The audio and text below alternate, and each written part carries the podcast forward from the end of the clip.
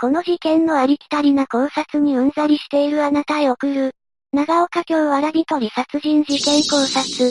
始まるよいろんな動画を見たけど、レシートに書かれた文章を、納得できるように解説している動画は、なかなかないわね。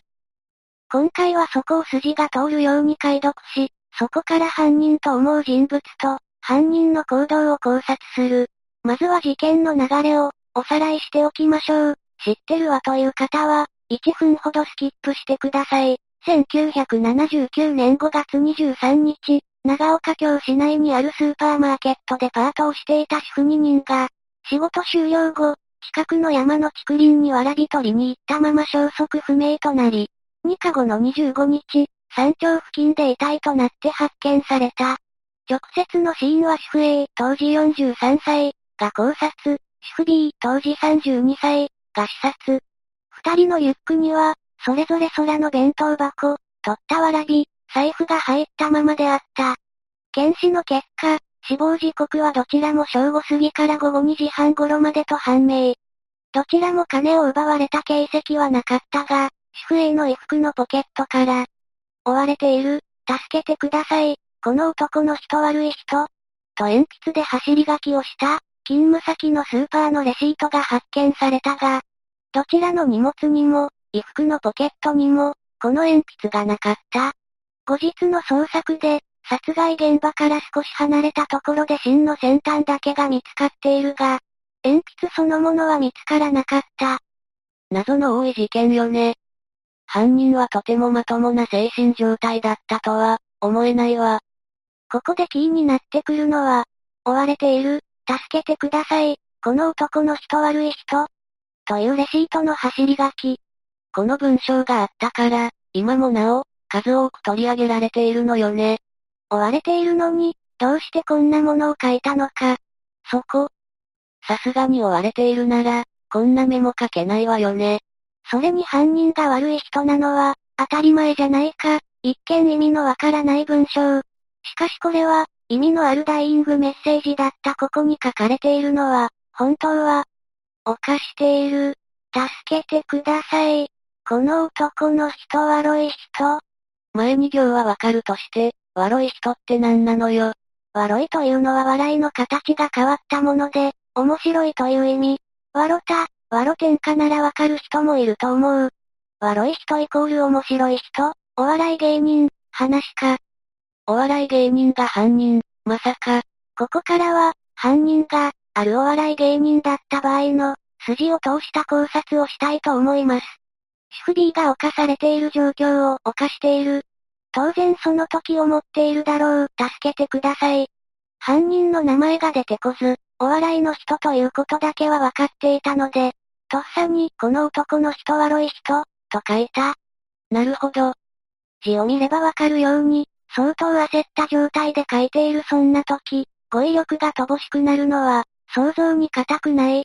最初の文章も、カタカナひらがなが混在している。そのレシートは自分が社外に出された時に、下の道や人目につきやすい場所に投げるつもりだった。結局その隙がなかったから、ポケットに入ったままだった。と。そのお笑い芸人とは誰なのか、察しの良い方は、ここからの考察を見ていただければわかると思います。しかし、あくまで妄想の域を出ないということを念頭に。事件の起こった年にある芸人があまりにも不自然な自殺を遂げている。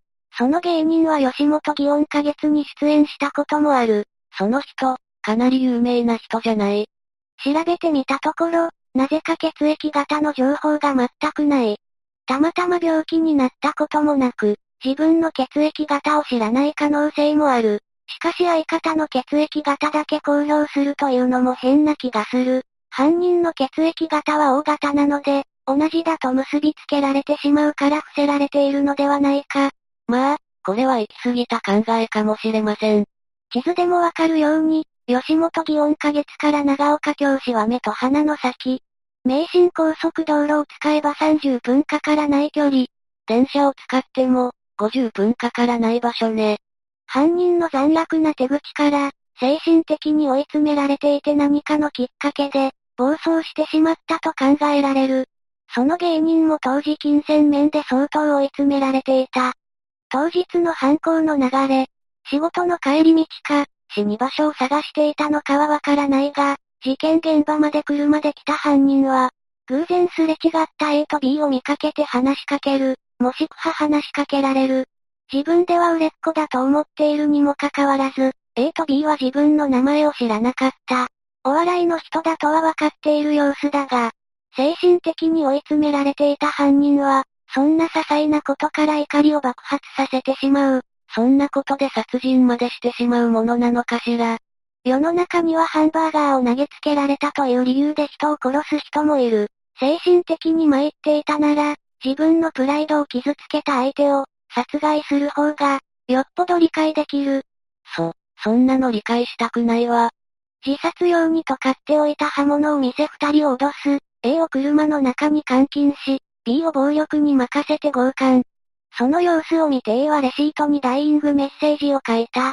その際に鉛筆の芯が折れたので、鉛筆はそのまま車の中に捨て、芯は A が持っていた。また何か書くかもしれないからね。だから鉛筆は見つからず、芯だけ見つかるという奇妙なことにつながった。犯人は B を殺害してしまったため、ターゲットを A に変える。車外へ連れ出された A。その時に鉛筆の芯を落としたのかもしれない。そして A も強姦され、殺害されてしまった。本当に犯人は狂ってるとしか言えない。ターゲットを見ても、強姦目的だったらわざわざこの二人を選ばない。ちょっと被害者に失礼なんじゃないの？年齢が離れているという意味だったんだが、この年齢の一般人だし、そこまでの美人が、二人揃ってはないだろう。あえて強姦しようとは普通思わない。その後、犯人は死に場所を探し、自殺した。以上が、あるお笑い芸人が、犯人だった場合の考察になります。すごい力説してたけど、あくまで想像のストーリーなのよね。私が生まれる前の出来事なので、その当時の報道や、このお笑い芸人が、どんな人だったかは知りません。いや、ちゃんと生き読めよ。しかし、割と辻褄のあったストーリーになったのではないでしょうか。この事件の大きな謎につが説明できていると思います。おさらいすると、レシートに書かれた走り書き。これは、犯人が、犯している、助けてください、この男の人、お笑いの人、という意味で、鉛筆の芯だけが落ちていた謎。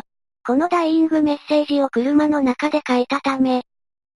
あのさ、チャージ満件じゃないんだから、動画時間を10分にしたいからって尺を稼がないように。あ。バレたか。ご丁寧にメットまで被って。それでは、何か感想があったらコメントをいただけると嬉しいです。ほんと励みになるのよね。ああ、生きる気力になる。それは言い過ぎ。では、ここまでご覧くださり、ありがとうございました。